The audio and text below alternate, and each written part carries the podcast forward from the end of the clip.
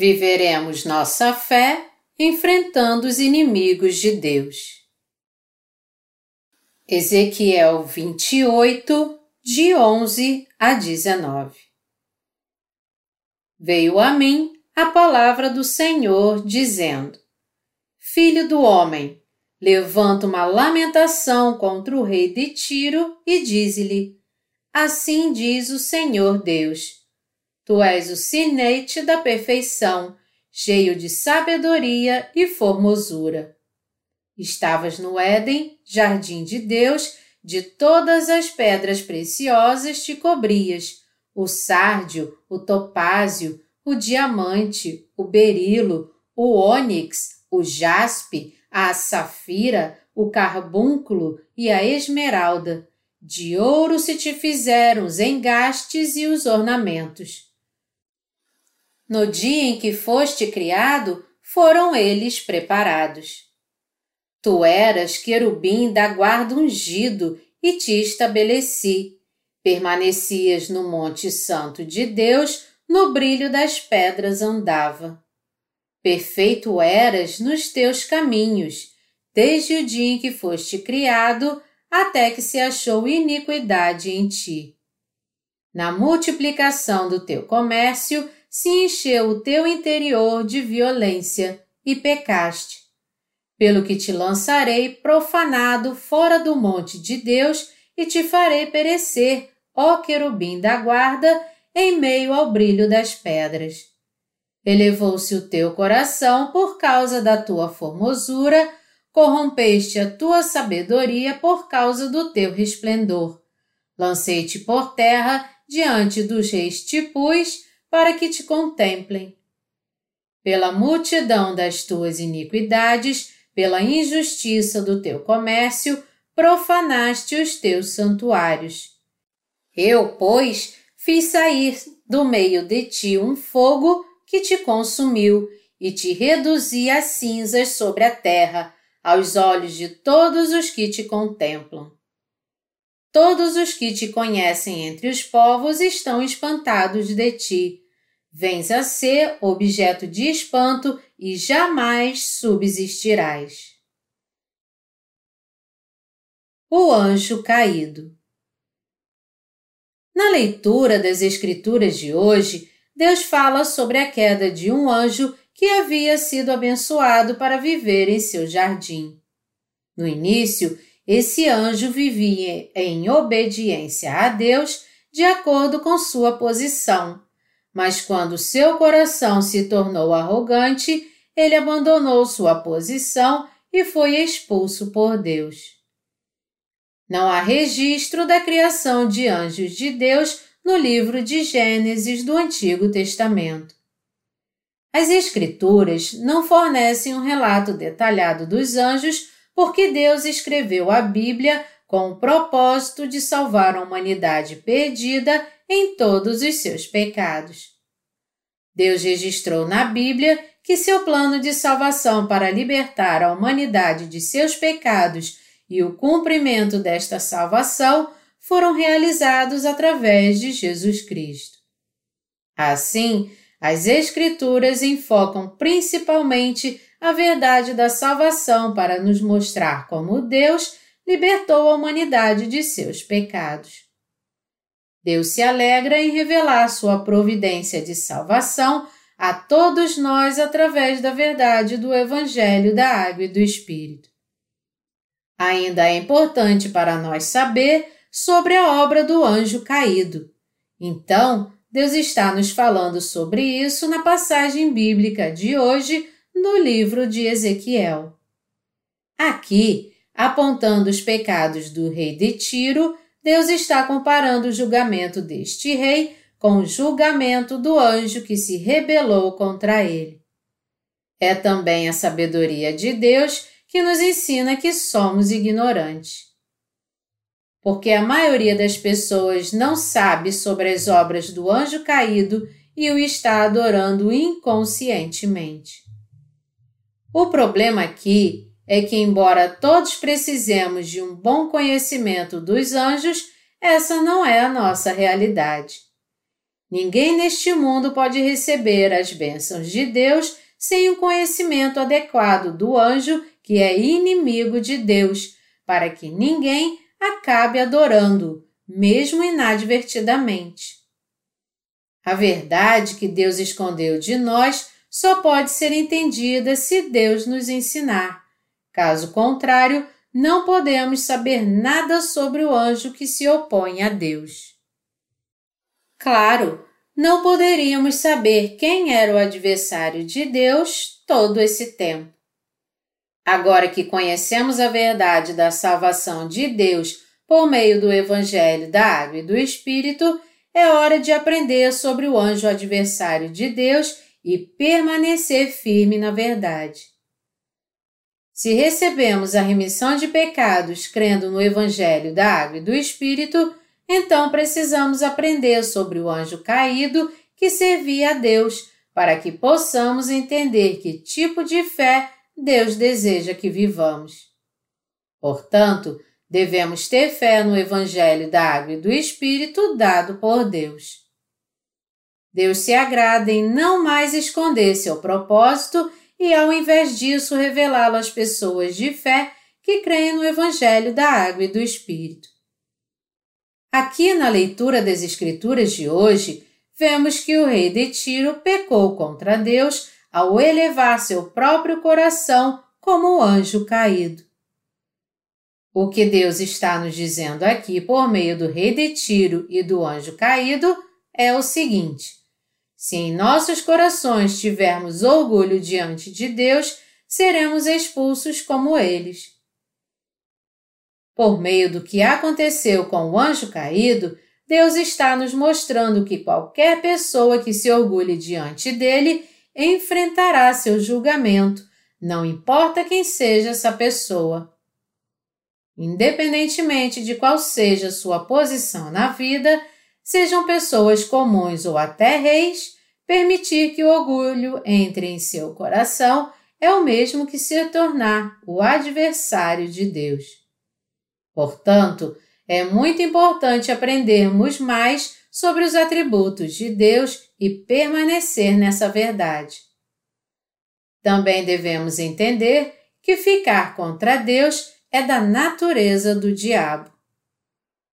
A leitura das Escrituras de hoje do livro de Ezequiel oferece muitas lições espirituais para nós, pois registra em detalhes os pecados do anjo caído.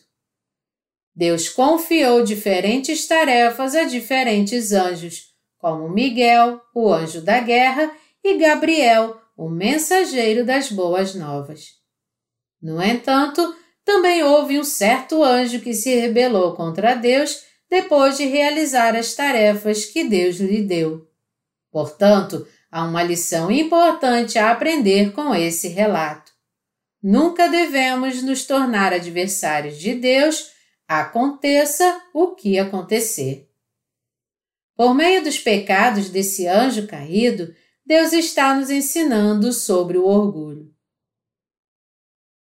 O que resultará quando alguém se tornar adversário de Deus por meio de seu próprio livre-arbítrio. Falando do anjo caído, a Bíblia nos diz no final do versículo 13: de ouro se te fizeram os engastes e os ornamentos. No dia em que foste criado, foram eles preparados. Antes de sua queda, o dever deste anjo era louvar a santidade de Deus com os instrumentos musicais preparados por ele.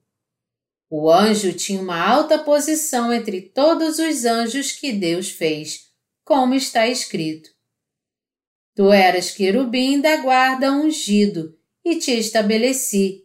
Permanecias no Monte Santo de Deus, no brilho das pedras andava. Perfeito eras nos teus caminhos, desde o dia em que foste criado, até que se achou iniquidade em ti. Ezequiel 28, de 14 a 15. Podemos ver que quando Deus criou este anjo, ele o fez quase perfeito e de tal forma que nada lhe faltou. Também podemos ver que Deus deu livre-arbítrio não apenas aos homens, mas também a todos os anjos que ele criou. É importante que o livre-arbítrio seja exercido de maneira que agrade a Deus para glorificá-lo. Em outras palavras, aqueles que têm livre-arbítrio devem viver para a glória de Deus, obedecendo e se submetendo a Ele de acordo com Sua vontade. Quando nos deparamos com os pecados do anjo caído, podemos ver claramente que ele abusou de seu livre-arbítrio.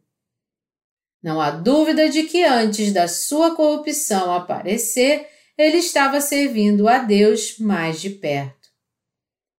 Visto que o anjo mais próximo de Deus se tornou o adversário de Deus, existem motivos mais do que suficientes para ser expulso por Deus. Essa consequência resultou claramente do fracasso do anjo em administrar sua própria vontade. Nós humanos também tomamos inúmeras decisões ruins usando nosso livre-arbítrio. Ainda hoje, o trabalho deste anjo é entrar nos corações de incontáveis reis e pessoas neste mundo e fazê-los ficar contra Deus. Tendo entrado no coração de muitas pessoas, esse espírito maligno, que é o adversário de Deus, está incitando-os a se rebelarem contra Deus. Assim como Deus julgou seu adversário no passado, hoje também Deus espera pelo dia em que ele julgará todos os seus adversários. Devemos, portanto, conhecer a obra do anjo caído corretamente e nunca nos permitir seguir seus passos. O rei de Tiro, na leitura das Escrituras de hoje, tinha sido a ruína para a vida do povo de Israel. Isso porque, quando a nação de Israel pecou contra Deus, Deus enviou o rei de Tiro para oprimir seu povo. Quando a nação de Israel pecou, Deus entregou seu povo aos reis do mundo e permitiu que eles sofressem em suas mãos. No entanto, o rei de Tiro deveria parar em um certo ponto e moderar sua ação. Mas sendo arrogante, ele ultrapassou os limites, desagradando a Deus quando deveria ter usado seu livre-arbítrio para se conter na permissão de Deus. Mas o rei de Tiro estava muito ocupado perseguindo o povo de Israel. Devemos lembrar que aquele que agora está trabalhando nos corações de muitos reis e pessoas neste mundo é o anjo caído que viveu no jardim do Éden há muito, muito tempo. Hoje, há momentos em que algumas pessoas atormentam os justos e precisamos entender que eles são contra os justos porque seus corações são habitados por espíritos malignos. E se vivêssemos como adversários de Deus? Nós, os crentes no Evangelho da Água e do Espírito, somos amados pelo Deus Todo-Poderoso em nossas vidas diárias. Porém, mesmo entre nós, ainda é possível que haja algumas pessoas que se oponham a Deus e por isso acabem sendo amaldiçoadas por Ele. Mesmo entre os justos que receberam a remissão de todos os seus pecados, crendo na palavra do Evangelho da Água e do Espírito, algumas pessoas estão vivendo neste mundo sem receber as bênçãos de Deus. Como explicar isso? Primeiro, essas pessoas não se tornaram um só coração com o mandamento do Senhor Jesus, mesmo depois de crer no Evangelho da Água e do Espírito, que é a verdade real que torna possível que eles sejam remidos de todos os seus pecados é porque eles querem viver suas vidas apenas para buscar os interesses de sua carne enquanto ignoram a autoridade de Deus. É porque, mesmo entre o povo de Deus hoje, existem aqueles que se opõem à obra de Deus, como os anjos caídos da antiguidade.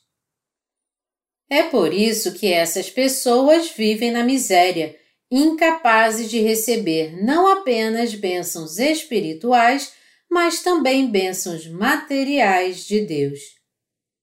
Se você realmente crê no Evangelho da Água e do Espírito dado por Deus, você nunca deve parar de proclamar esse Evangelho. Não importa as circunstâncias, nós devemos nos dedicar a pregar o Evangelho da Água e do Espírito e servir a obra de Deus. Hoje, aqueles que se tornaram justos aos olhos de Deus, crendo no Evangelho da Água e do Espírito dado pelo Senhor Jesus, querem dedicar suas vidas para pregar esse Evangelho, pois eles creem no amor do Deus Todo-Poderoso. Isso porque o Espírito Santo habita nos corações dos crentes no Evangelho da Água e do Espírito, e este Espírito Santo se alegra com a vida que glorifica a Deus. Porque cremos no amor de nosso Deus Todo-Poderoso, nosso coração encontra maior satisfação quando pregamos seu Evangelho. É assim que glorificamos a Deus pela fé. Por que então vemos algumas pessoas, mesmo entre os justos, que não querem viver para a pregação do Evangelho da Água e do Espírito? É porque essas pessoas substituíram o amor de Deus por seus próprios ídolos e desejos. O apóstolo Paulo disse: Não apagueis o espírito. 1 Tessalonicenses 5,19 Quando Deus inspira os corações dos justos pelo Espírito Santo a fazer sua obra, nossos corações ficam alegres e felizes. Então, é Deus, o Espírito Santo, que nos dá o desejo de servir ao Evangelho da Água e do Espírito. Essa é a vontade de Deus, mas se a ignorarmos, acabaremos indo contra o amor de Deus. Portanto, devemos dedicar nossas vidas para pregar o Evangelho da Água e do Espírito, que é a vontade de Deus, e viver pela fé. Somente quando fazemos isso, podemos receber o amor e as bênçãos de Deus em nossas vidas.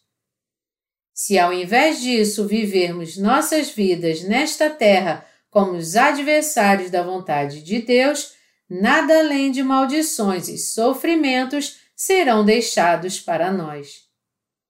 Segundo, quando os adversários de Deus serão arruinados. Isso acontecerá quando chegar a hora do julgamento de Deus. A palavra de Deus nos diz nas Escrituras, na leitura de hoje, na multiplicação do teu comércio, se encheu o teu interior de violência e pecaste. Ezequiel 28, 16. Se desistirmos de pregar o Evangelho da água e do Espírito e encontrarmos satisfação em viver uma vida carnal e mundana, então, no final das contas, até mesmo nós, os crentes no Evangelho da água e do Espírito de Deus, seremos destruídos para sempre junto com seus adversários. Onde a Bíblia diz: na multiplicação do teu comércio, está falando de prosperidade.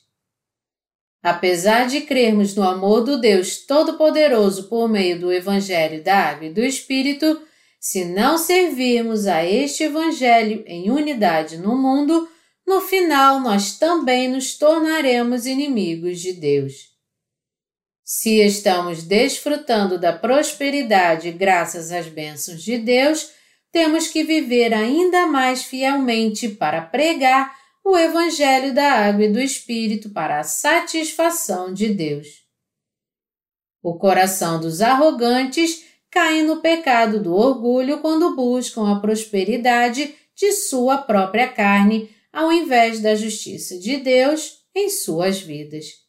Portanto, à medida que nós, quando somos prósperos nessa vida, os justos, ao continuarmos com nossas vidas neste mundo, devemos nos dedicar ainda mais à pregação do Evangelho.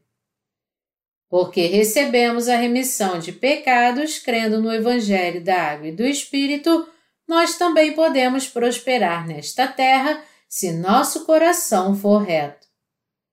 Nós cometemos erros de vez em quando, até mesmo servindo em união para pregar o Evangelho da Água e do Espírito. Devemos lidar com essas transgressões, crendo que Deus também purificou todos esses pecados com o Evangelho da Água e do Espírito. Se você viver com Deus em unidade, Ele cobrirá todas as suas fraquezas. No entanto, Deus simplesmente não encobre os pecados daqueles que se opõem à sua justiça, sabendo da sua vontade, pois esta é a justiça de Deus.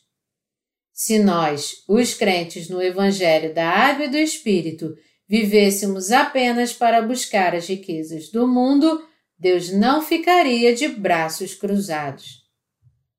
Devemos saber mais sobre o inimigo que Deus faz.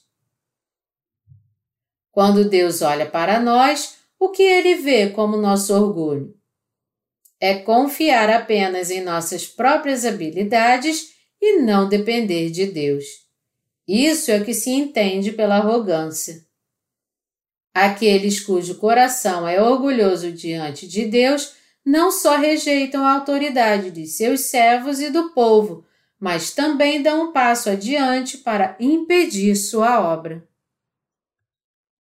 é porque eles impedem a obra de Deus que acabam se opondo a Ele.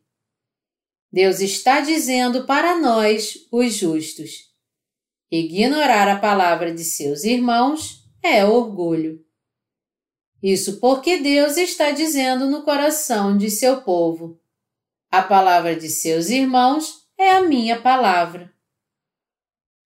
Deus fala sobre nosso pecado de orgulho por meio dos lábios dos membros da Igreja. Deus fala com você por meio de seus servos e também ouvimos a ordem de Deus por meio dos membros de sua Igreja. Quando você e eu nos desviamos dos olhos de Deus, ele nos fala por meio de seu povo, dizendo: O que você está fazendo é errado. Você está se perdendo. É por meio do povo de Deus que ouvimos seu aviso. Em momentos como esse, devemos ser capazes de reconhecer que o que ouvimos de nossos irmãos é a palavra de Deus e dar a ela toda a atenção. Devemos perceber que as admoestações de nossos irmãos são a voz de Deus. Os sábios devem compreender. Ó, oh, Deus está me dizendo agora para ser humilde de coração. Para que nos tornemos abençoados aos olhos de Deus, devemos ouvir a Sua palavra e unir nossos corações aos servos do Evangelho da Água e do Espírito.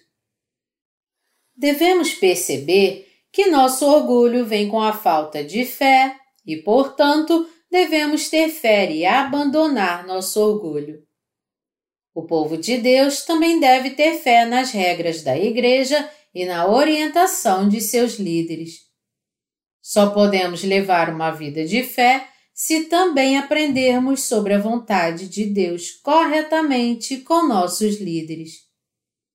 Isso porque Deus tem o prazer de falar conosco por meio da igreja que ele fundou. Como não somos concorrentes do Deus Todo-Poderoso, devemos ouvir Sua palavra e obedecê-lo pela fé.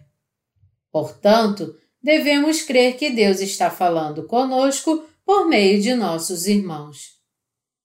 A Bíblia diz que desde o momento em que Deus criou o anjo caído no céu, seu dever sempre foi louvar a Deus. Este foi o propósito para o qual ele foi criado por Deus. Então, teria sido maravilhoso se o anjo tivesse permanecido louvando o Deus Santo e Todo-Poderoso com sua harpa e lira, cantando: Santo, Santo é o Senhor Deus. Portanto, se pela fé permanecermos sob o domínio de Deus, podemos viver uma vida tão alegre que não haverá tempo para o tédio. A vida dos justos é alegre a cada dia e a cada dia é renovada. Mas devemos lembrar que um dos anjos criados por Deus acabou sendo condenado à destruição eterna porque ele se tornou muito orgulhoso, deixou sua posição e desafiou a autoridade de Deus. O que explicaria o pensamento desse anjo sobre coisas arrogantes? É porque ele era orgulhoso diante de Deus. Porque Deus lhe deu livre-arbítrio, era possível que ele tivesse pensamentos de orgulho e fizesse coisas tão arrogantes. Deus deu ao anjo o livre-arbítrio, porque não queria que ele o obedecesse à força. Esse anjo foi tolo em pensar, depois de exercer sua própria vontade, que ele mesmo era sábio. Quando tais pensamentos surgiram, o anjo deveria ter se repreendido, afastado seus pensamentos orgulhosos e retornado ao devido lugar para temer a Deus. Em vez disso, o anjo se posicionou contra o Deus Todo-Poderoso, dizendo: Vou tentar, vou me levantar e enfrentar o desafio com meus subordinados. Assim, junto com outros anjos que embarcaram em suas ideias, ele cometeu o pecado do orgulho ao desafiar a autoridade de Deus. Vendo seu plano em ações arrogantes, Deus disse: você será exaltado até os confins do céu? Não, você será levado até os confins da terra. Eu prepararei o Hades para você e o lançarei no fundo do inferno. Não importa se estamos falando sobre anjos ou justos. Independentemente de quem, se o coração e os atos de alguém são orgulhosos diante de Deus, então essa pessoa será amaldiçoada por Deus como o adversário que se levantou contra ele. Não pense de si mesmo além do que convém. Romanos 12, 3 Às vezes, nossos pensamentos são como um fluxo interminável, como um pensamento levando a outro. De todos os pensamentos que temos, os da carne não são apenas autodestrutivos, mas também nos colocam contra Deus. Em contraste, os pensamentos espirituais que temos diante de Deus nos fazem trabalhar para salvar muitas almas. Portanto, sempre que pensamos, devemos ter pensamentos espirituais. Os pensamentos espirituais dos justos são sobre temer a Deus e trazer almas a Cristo. Devemos pensar e acreditar nos pensamentos de Deus. As religiões mundanas buscam encontrar a resposta confiando nos processos do pensamento humano.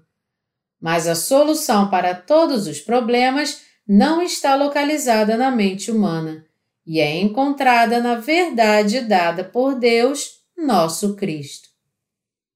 Isso porque Jesus Cristo é a própria verdade. Mesmo que as pessoas pensem que seus pensamentos são profundos, na realidade, os pensamentos humanos buscam seus próprios interesses carnais e esses pensamentos da carne acabam levando as pessoas à confusão espiritual. A resposta para a salvação da humanidade depende da palavra de nosso Cristo Deus não dos pensamentos humanos. Quando as pessoas chegam ao fim de seus pensamentos carnais, elas nem reconhecem o que estão pensando. É por isso que o apóstolo Paulo disse em Romanos: Não pense de si mesmo além do que convém. Nós, os justos, devemos pensar na obra espiritual de acordo com a palavra escrita de Deus e devemos viver pela fé na verdade. Às vezes, Deus nos repreende dizendo: Por que você está perdendo seu tempo pensando nas coisas da carne? No início da nossa igreja, algumas pessoas costumavam me dizer: Agora você está pregando o Evangelho da Água e do Espírito, mas em uma década ou duas você também mudará. Portanto, nenhuma das pessoas que costumavam dizer essas coisas ainda está na Igreja de Deus. Com seus pensamentos inúteis da carne, eles acabaram se tornando inimigo de Deus. Porque a palavra do Evangelho da Água e do Espírito dado por Deus é a verdade que salva todos os pecadores de seus pecados, ela foi, é e sempre será a verdade da salvação. E se o Evangelho da Água e do Espírito que agora estamos pregando possibilita que as pessoas recebam a remissão de pecados em seus corações, então a verdade do Evangelho da Água e do Espírito dada por Deus é o Evangelho eterno da salvação para toda a humanidade. Não há outro Evangelho para pregarmos além do Evangelho da Água e do Espírito que Deus nos deu. Por quê? É porque o Senhor Jesus nunca deu qualquer outra verdade de salvação para a humanidade, mas o verdadeiro Evangelho da Água e do Espírito. Algum Evangelho além da Água e do Espírito já nos libertou de todos os pecados deste mundo? Não, pois está escrito: E não há salvação em nenhum outro, porque abaixo do céu não existe nenhum outro nome dado entre os homens pelo qual importa que sejamos salvos. Atos 4, 12 O Evangelho que trouxe a verdadeira salvação do pecado aos pecadores é o Evangelho da Água e do Espírito que estamos pregando agora. O Evangelho da salvação que Deus deu à humanidade é o Evangelho não apenas da água, nem somente do sangue, mas da água, do sangue e do Espírito. Nesta palavra do Evangelho da Água e do Espírito dada por Deus, Deus é a verdade que continuará a salvar todos aqueles que caíram no pecado daqui a 30 anos, 40 anos, 500 anos, 5 mil anos e para sempre. A palavra do Evangelho da Água e do Espírito é absolutamente incorruptível é a verdadeira palavra de salvação que Deus nos deu, pois é a palavra de Deus e a verdade imutável. Porém, aqueles que não nasceram de novo, apesar de crerem em Jesus como seu Salvador, pensam em sua carne. Com o passar do tempo, este Evangelho da Água e do Espírito também mudará. Aqueles que tratam a palavra de Deus apenas em termos carnais como esses, devem perceber que seus pensamentos nada mais são que pensamentos de morte. Os seres humanos estão condenados à ruína e à morte em seus próprios pensamentos carnais e se opõem ao Deus verdadeiro e à sua justiça, que Deus ofereceu à humanidade. Todos os pensamentos da humanidade estão errados aos olhos de Deus. Seu coração se exaltou por causa de sua beleza. Você tem alguma beleza imutável? Que beleza você tem? É o seu rosto, seu corpo, sua honra ou suas riquezas? Qual é a sua beleza? Vamos parar um momento aqui e refletir sobre nós mesmos de acordo com a verdadeira palavra de salvação que Deus nos deu. Deus agora deu o Evangelho da Água e do Espírito a todos nós. Ele deu aos crentes no Evangelho da Água e do Espírito todos os talentos e bênçãos de que precisamos para realizar sua obra de justiça. Portanto, cada um de nós tem pelo menos um dom precioso que Deus nos deu. Não sou só eu, mas todos os meus colegas têm pelo menos um dom. No entanto, algumas pessoas pensam que só elas têm os melhores talentos do mundo inteiro. O anjo caído, na leitura das Escrituras de hoje, deve ter sido muito bonito aos olhos de Deus, pois a Bíblia ensina que seu coração se exaltou por causa de sua beleza. E a Bíblia também diz que este anjo era arrogante por causa de seu próprio esplendor e se corrompeu com sua própria sabedoria. Ele chegou a pensar: se eu puder tomar o lugar de Deus, seria como ele. Vou me tornar Deus e governar sobre todas as suas criações. O que é a verdadeira sabedoria? A verdadeira sabedoria é a capacidade de aplicar o conhecimento para realizar algo. Conhecimento é apenas saber, enquanto sabedoria é a capacidade de implementar seu conhecimento para alcançar algo. Assim, qualquer pessoa que crê no amor de Deus deve ter não somente fé em Sua palavra, mas também sabedoria, embora nenhum ser humano possa ser tão sábio quanto Deus. Com o aprendizado, o conhecimento pode ser alcançado por qualquer pessoa. Em contraste, nem todos têm a sabedoria dada por Deus, pois isso é algo que deve ser recebido de Deus orando a Ele. A verdadeira sabedoria que vem de Deus é crer na palavra dada por Deus e andar pela fé.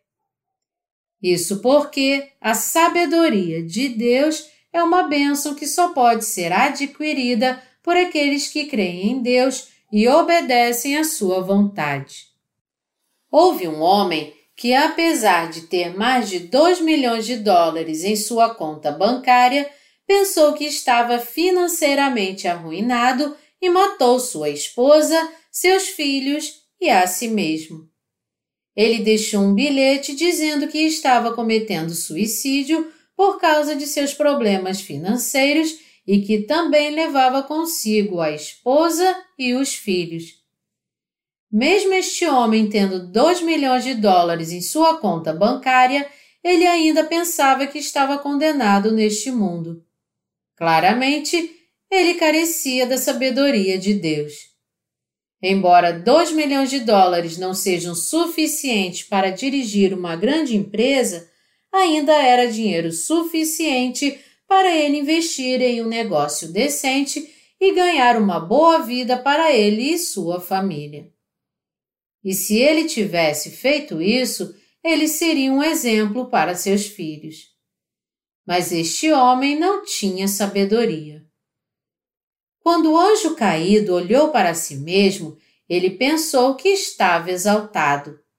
Pensou que estava vivendo em glória.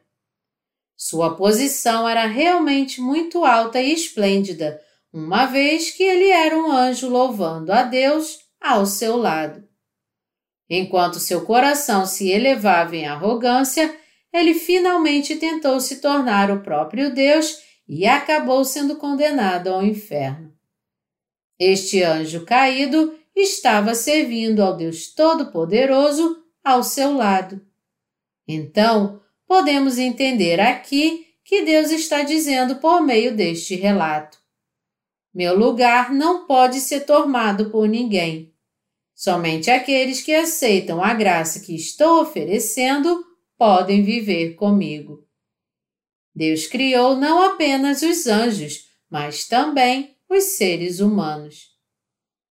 Tendo criado os seres humanos no jardim do Éden, Deus prometeu a eles que concederia sua graça salvadora, libertando-os dos pecados que cometeriam.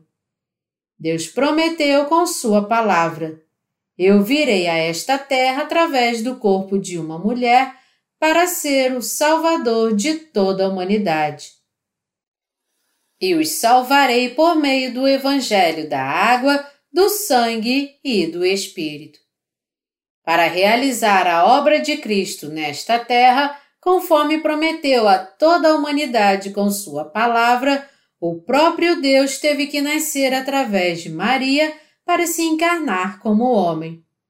E este Deus foi batizado por João Batista para levar nossos pecados, foi crucificado até a morte, ressuscitou dos mortos com poder e assim se tornou verdadeiro Salvador para todos nós que agora cremos no Evangelho da Água e do Espírito. A salvação da humanidade do pecado está toda escrita assim na Bíblia, tanto no Antigo quanto no Novo Testamento.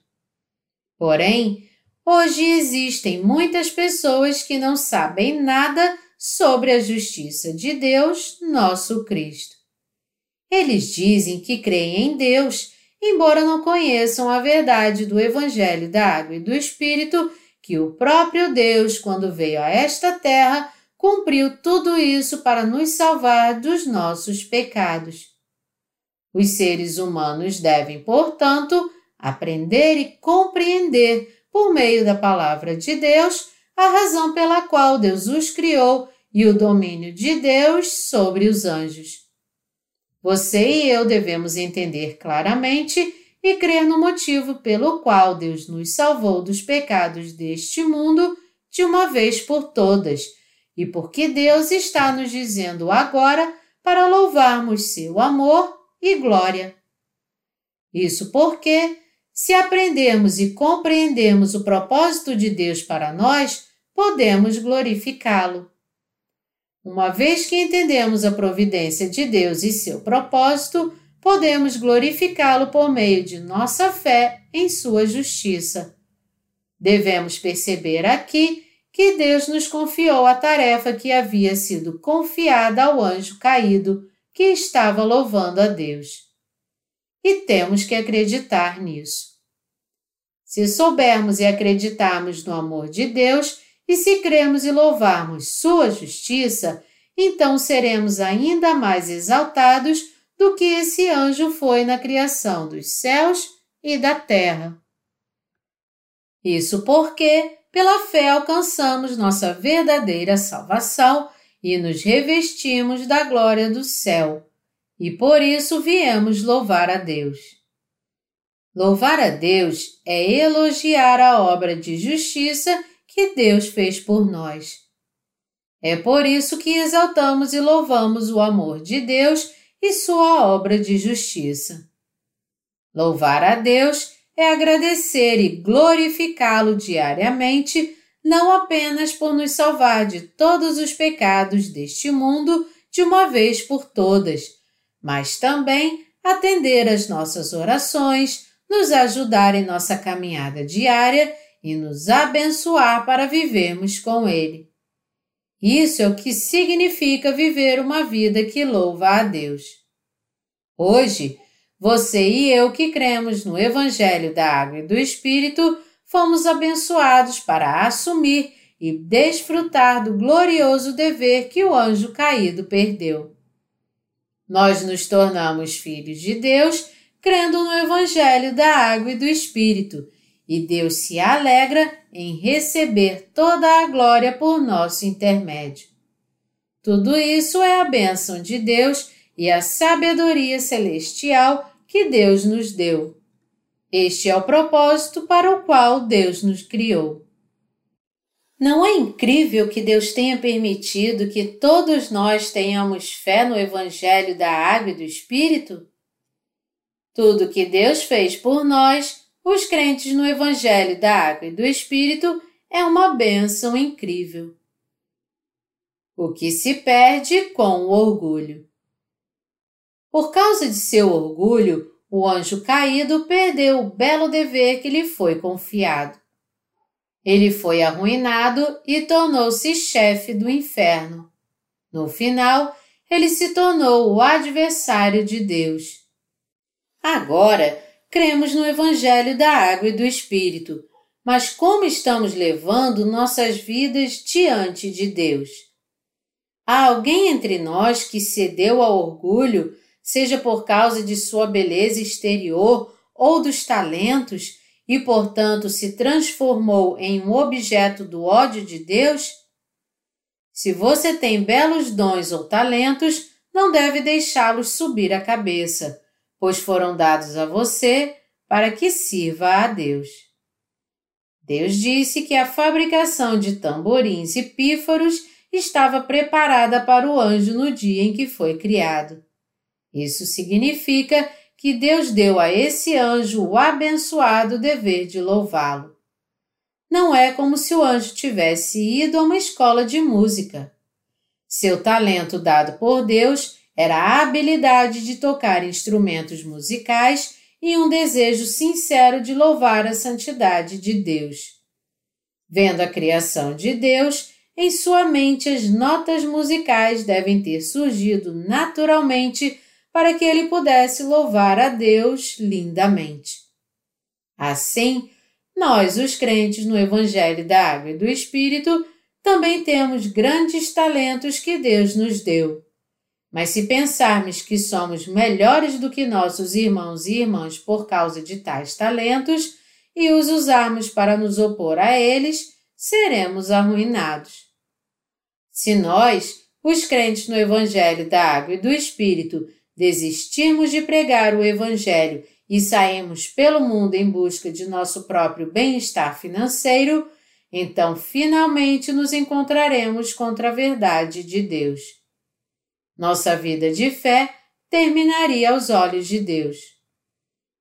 Eu também não sou nada sem os talentos que Deus me deu. Então, eu uso minhas habilidades dadas por Deus para pregar o Evangelho da salvação que me salvou. Eu não me vanglorio diante de Deus. Tudo o que faço é feito para a glória de Deus. Não há outro propósito para o meu trabalho. Portanto, se você e eu deixarmos nossos talentos subirem às nossas cabeças e desistirmos de servir a Deus, nos tornaremos como o anjo caído. Hoje, na Igreja de Deus, se você não usar seus talentos para Deus, Deus também não usará seus talentos. Se essas pessoas tentarem realizar a obra de Deus, Deus desprezará seus corações, dizendo: O que você está fazendo agora não significa nada.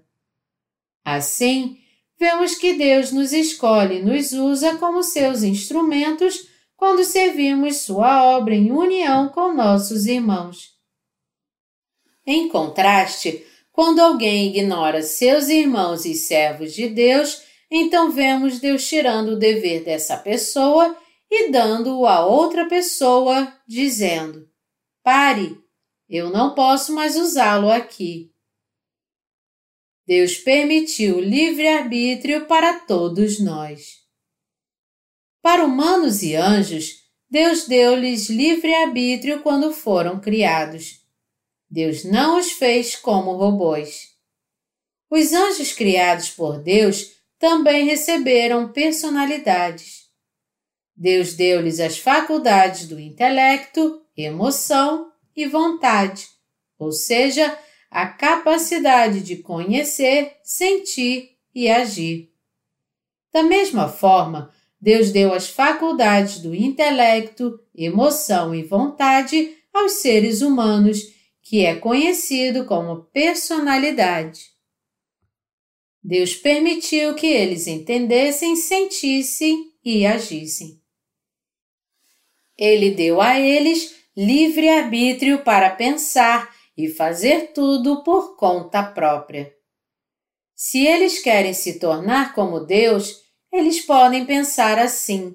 Se querem desafiar a Deus, podem fazê-lo. E se eles querem ir contra Deus porque estão chateados com Ele, então eles podem fazer isso também. Em outras palavras, Deus criou os anjos como seres intelectuais, emocionais e tenazes.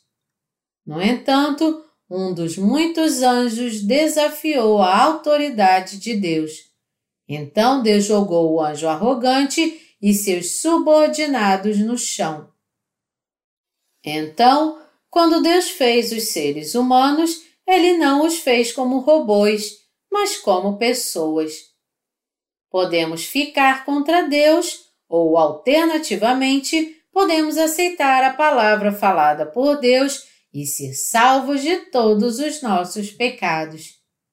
Deus nos criou como seres humanos com livre arbítrio.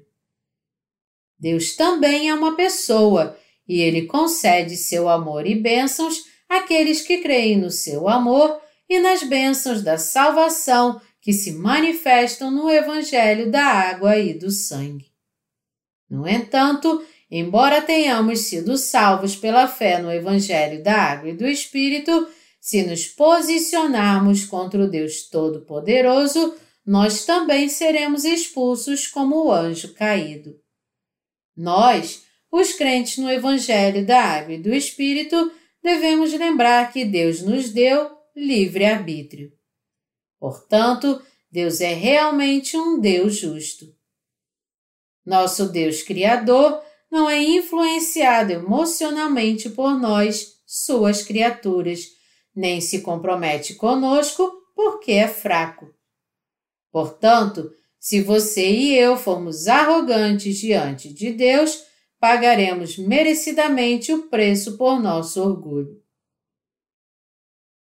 Devemos construir uma comunidade de fé respeitosa. Quando você estiver convivendo em comunhão com aqueles que foram salvos de seus pecados crendo no Evangelho da Água e do Espírito, ouça com atenção o que eles dizem. Então você descobrirá que há muito que aprender com eles. Você vai reconhecer: esses membros da Igreja estão fielmente realizando a obra de Deus sem fazer barulho. Eles são apenas membros comuns da igreja, como eu, mas eles são pessoas de caráter e eu deveria imitá-los. Algumas pessoas são altamente emocionais, um dia amando a Deus e servindo com grande zelo, e no dia seguinte, repentinamente, afundando em um profundo mal-estar e recusando-se a servir. Outros, por outro lado, são mais consistentes servindo ao Senhor Jesus constantemente em unidade com os membros da Igreja, sem chamar a atenção para si mesmos. Quando olhamos para os obreiros de Deus, vemos que cada um deles tem suas próprias forças e fraquezas. Alguns membros têm o que nos falta e temos o que falta a alguns membros. É por isso que, como membros da Igreja, devemos aprender uns com os outros e ser unidos. Podemos então perceber: esses irmãos e irmãs merecem muito respeito. Eles são incríveis. Deus está sendo servido tão bem por eles. Ele lhes deu sabedoria e fé para servi-lo. Ele os abençoou.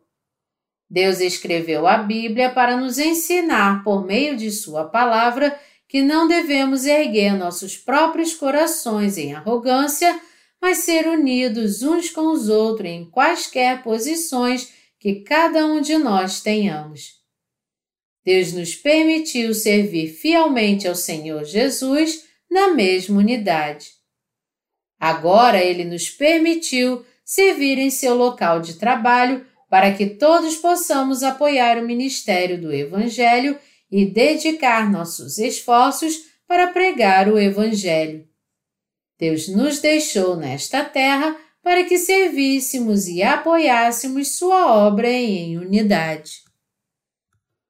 Recentemente, o pastor Galvão me enviou uma mensagem informando que havia um pouco de inquietação entre seus irmãos e irmãs por causa do Covid-19. Vendo seus entes queridos morrendo de coronavírus bem diante de seus olhos, a congregação estava sofrendo muito e profundamente angustiada. E o pastor Galvão me perguntou se eu poderia enviar-lhes algumas palavras de encorajamento. Quando ouvi isso, percebi que Deus estava me dizendo para retornar ao nosso ministério de literatura. Então, ultimamente eu tenho revisado e adicionado aos sermões que eu tenho dado durante a hora de adoração na Igreja de Deus. Isso porque o pastor Galvão e outros cooperadores do exterior me pediram para fazê-lo.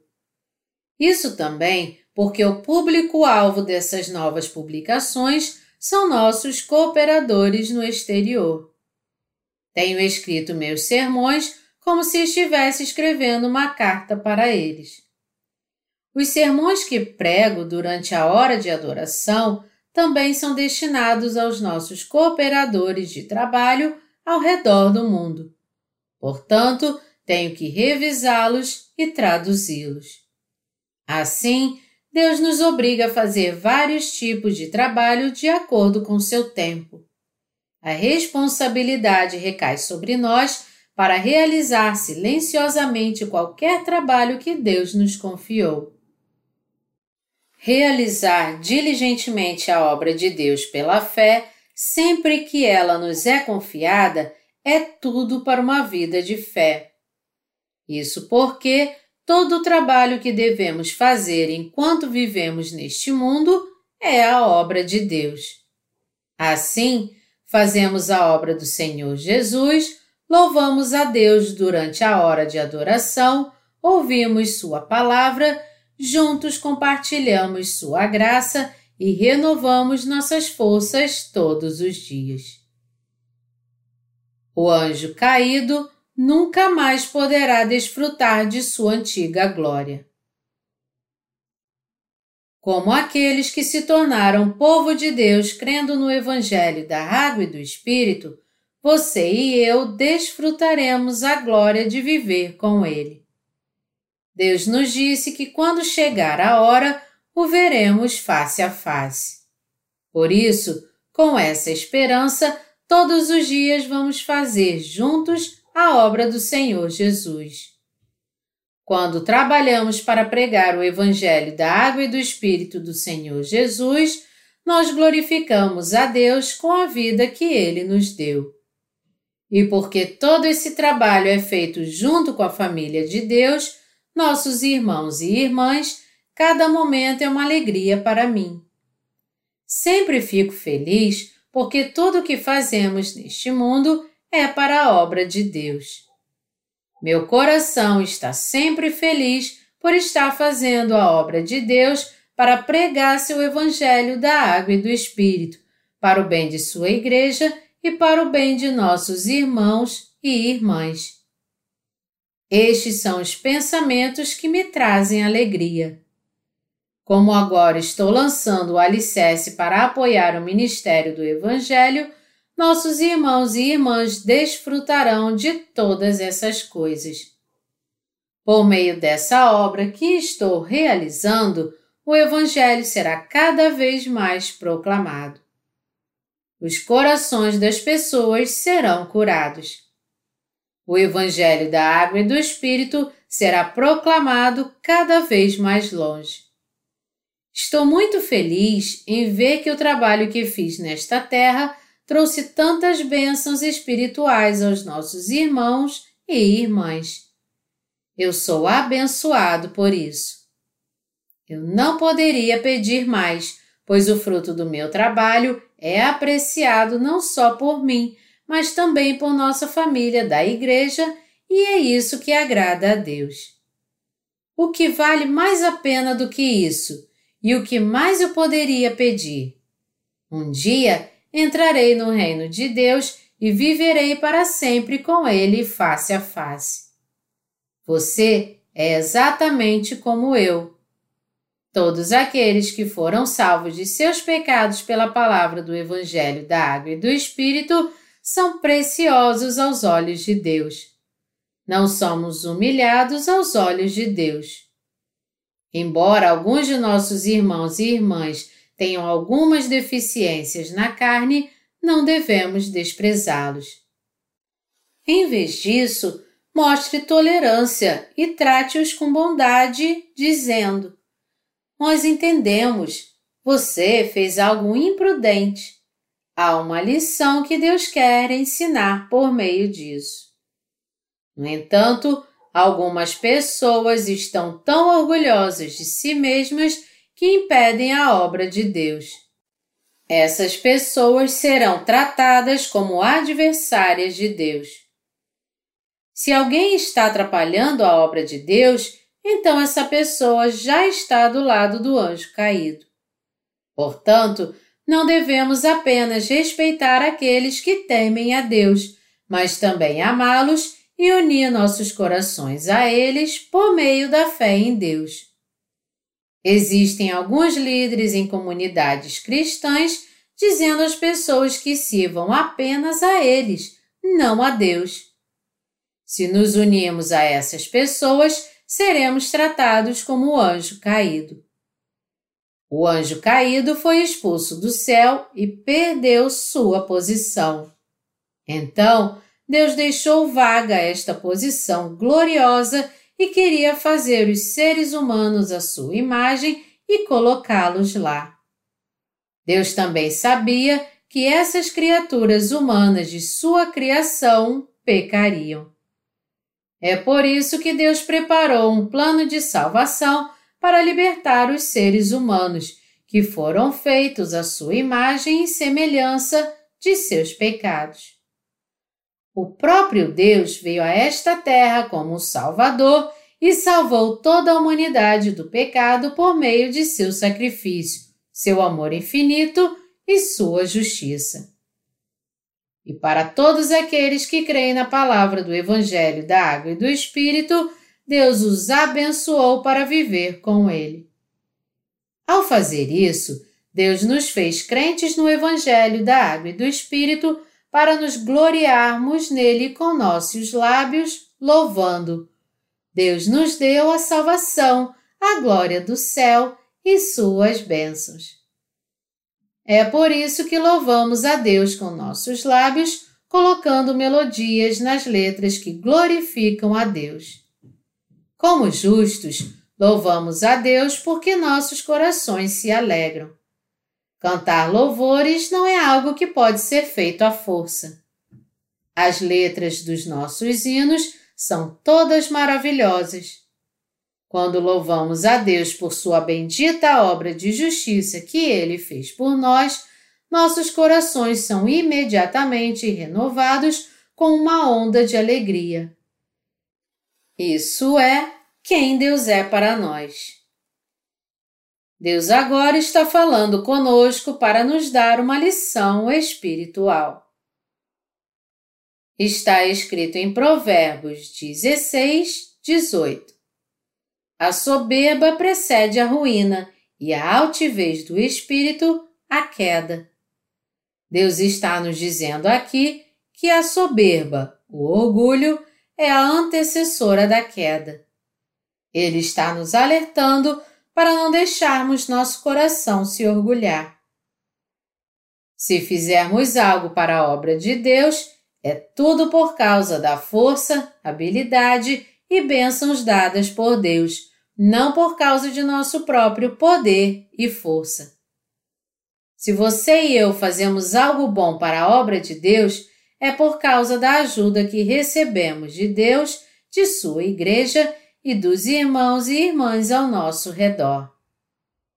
Mesmo no que diz respeito às coisas que realizamos antes de nascermos de novo, fomos capazes de realizá-las por causa da ajuda que recebemos de nossos pais que nos trouxeram a este mundo, nos alimentaram e cuidaram de nós enquanto crescíamos.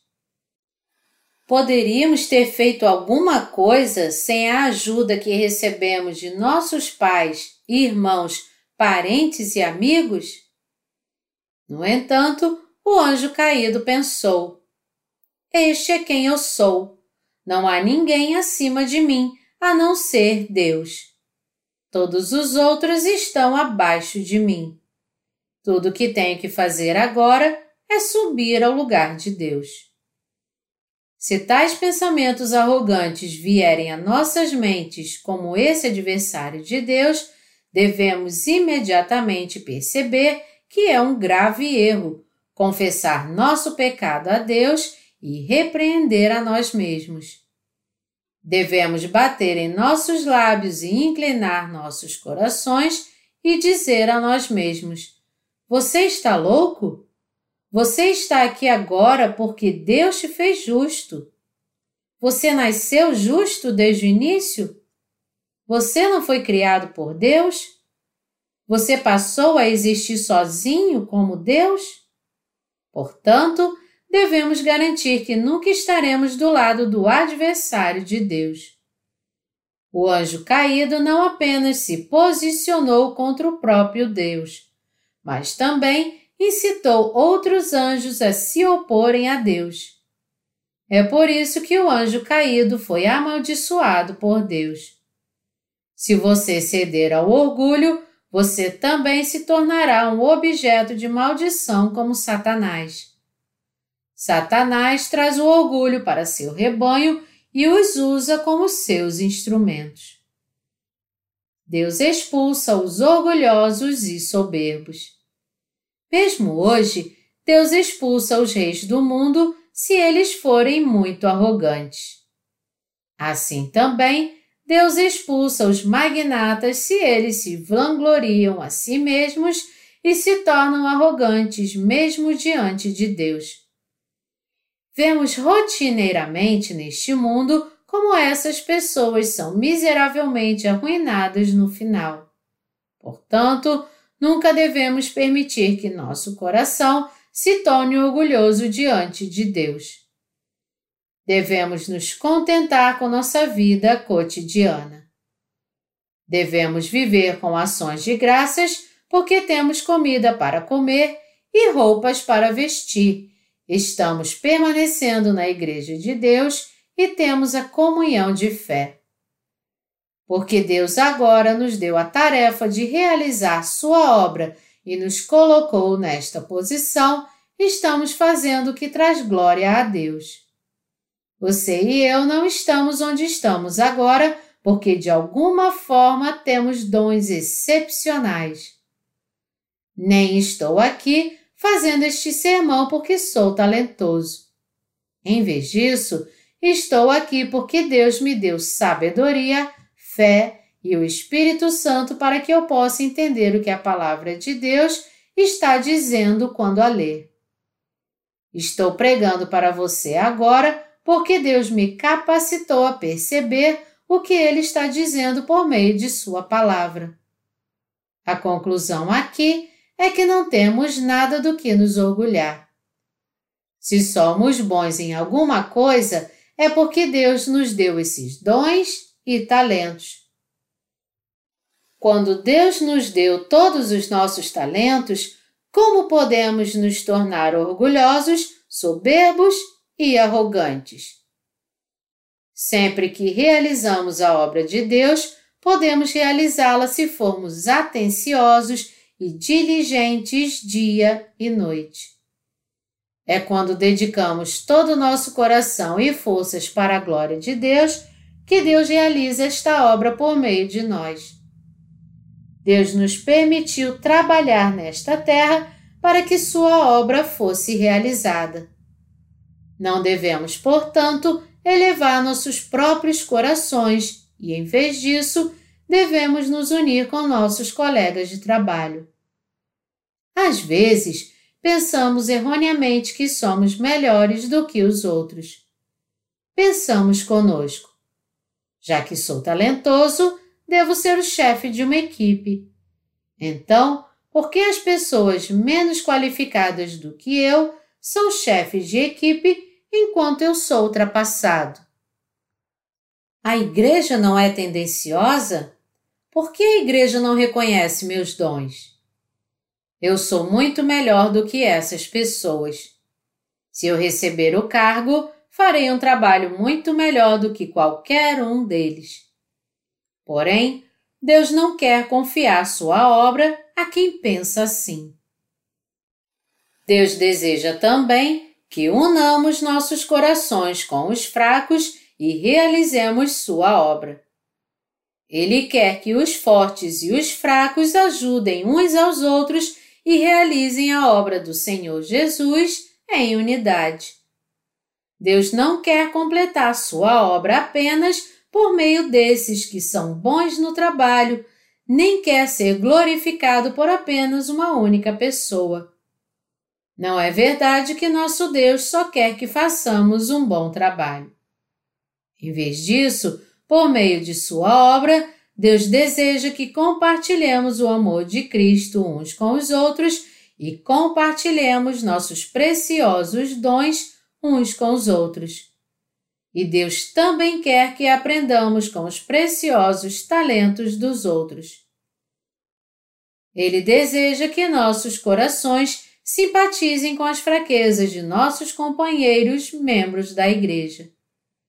Se houver alguém fisicamente fraco, Deus quer que entendamos essa pessoa e sejamos unidos por seu amor, pensando: eu faria o mesmo se tivesse uma fraqueza como aquele irmão. É perfeitamente compreensível. Deus quer que todos nós trabalhemos juntos para levar a cabo a obra do Evangelho da Água e do Espírito pela sua bondade. Ele não quer apenas ser glorificado por alguém que é bom no trabalho. Portanto, eu não confio o trabalho de Deus a alguém que é bom apenas no trabalho. Eu olho para outros aspectos e, após consideração cuidadosa, peço a essa pessoa que execute uma tarefa que tenho em mente para ela. Se a pessoa diz, não sou boa em coisas assim, compartilho minhas palavras de incentivo dizendo-lhe: apenas tente, ore a Deus e tente. Assim, a pessoa geralmente consegue realizar a tarefa mesmo que tenha alguma deficiência. Ninguém é especialista desde o início. Todos cometemos muitos erros quando começamos. No entanto, quando pensamos sobre como fazer a obra de Deus e oramos ao Senhor Jesus sobre isso, Deus nos dá a força para fazer essa obra. É enquanto fazemos a obra de Deus que a fé cresce em nossos corações, e é de acordo com essa fé que a obra de Deus avança. O resultado é então melhor. Se uma tarefa é confiada a um bom obreiro e a tarefa é realizada com sucesso, há pouco ganho espiritual a ser tido. Em contraste, quando alguém que não é bom no trabalho recebe uma tarefa, e o trabalho está indo bem conforme a fé dessa pessoa cresce e avança, mesmo que seja um pouco, então há muito a se ganhar. A fé dessa pessoa também deve crescer. Isso é o que eu quero. Então, aqueles que se vangloriam a si mesmos de serem grandes trabalhadores acabam me ouvindo dizer: vá embora, vá lá e trabalhe lá porque o coração de Deus está em meu coração, eu quero alguém que esteja em unidade com os membros da igreja, que ame uns aos outros, reconheça o povo de Deus, discerne o que é honrado, seja abençoado e compartilhe essas bênçãos também. No passado, esse tipo de desejo não estava no meu coração, mas surgiu quando conheci o Senhor Jesus que veio a esta terra pela água e pelo Espírito. Quão maravilhoso é isso! Deus me deu sabedoria e me fez preparar seu trabalho até hoje. E quando chegou a hora, fui capaz de compartilhar a obra de Deus com os outros, dizendo-lhes: Você deveria vir aqui e fazer a obra de Deus. Você deveria ir até lá e fazer a obra de Deus. Ainda hoje, como o coração do rei é como os rios d'água, Deus move o coração do líder. É Deus que move o coração de seus servos. Os servos de Deus não decidem sobre a obra do Senhor Jesus por conta própria, nem confiam a quem eles favorecem pessoalmente. O domínio de Deus não é o mesmo que este mundo. Os assuntos da igreja são supervisionados por Deus. Então, quando alguém precisa ser treinado, peço-lhe para realizar algumas tarefas. Mas há algumas pessoas que não ouvem. Algumas pessoas inventam desculpas e nunca ouvem. Recusar-se a ouvir os líderes da igreja uma vez após a outra é semelhante a se tornar como o anjo caído. Você deve ouvir seus líderes. Se os líderes da igreja pedirem que você assuma uma posição específica, você deve confiar neles e dizer: Esta deve ser a vontade de Deus para mim. No entanto, algumas pessoas estão insatisfeitas com sua colocação e reclamam, dizendo: Por que estou sendo tratado assim? Isso é tão estranho. Eles devem me odiar. Por que eles estão implicando tanto comigo? Esse não é o caso. É Deus fazendo você realizar a sua obra para treiná-lo. Deus está te colocando em treinamento espiritual, pois você não é treinado o suficiente. Só assim poderemos unir nossos corações com Deus e receber suas bênçãos. A quem Deus confiaria a escolha dos componentes de um coral de louvores? Mesmo agora, os anjos no céu estão louvando a Deus. Mas quem se juntará a eles no futuro? Por meio de quem Deus realizará sua obra? Quando nos voltamos para o livro do Apocalipse, vemos os justos se reunindo e louvando a Deus. O domínio de Deus se desdobrará novamente no céu, e chegará o dia em que Deus concederá uma vida gloriosa ao seu povo. Deus não concede sua glória a ninguém que seja como o anjo caído. Os anjos no céu, naquele momento, serão os servos dos filhos e filhas de Deus. Deus disse que ele atribuirá os anjos para nós, seus filhos, como nossos servos. Os anjos celestiais serão seus e meus servos. Aqueles dentre vocês que creem e servem o Evangelho da Água e do Espírito são os donos do reino dos céus. Essa fé é real. As pessoas se tornam arrogantes quando se iludem pensando que suas próprias mentiras são reais. Os arrogantes se vangloriam de si mesmos e dizem: este é quem eu sou.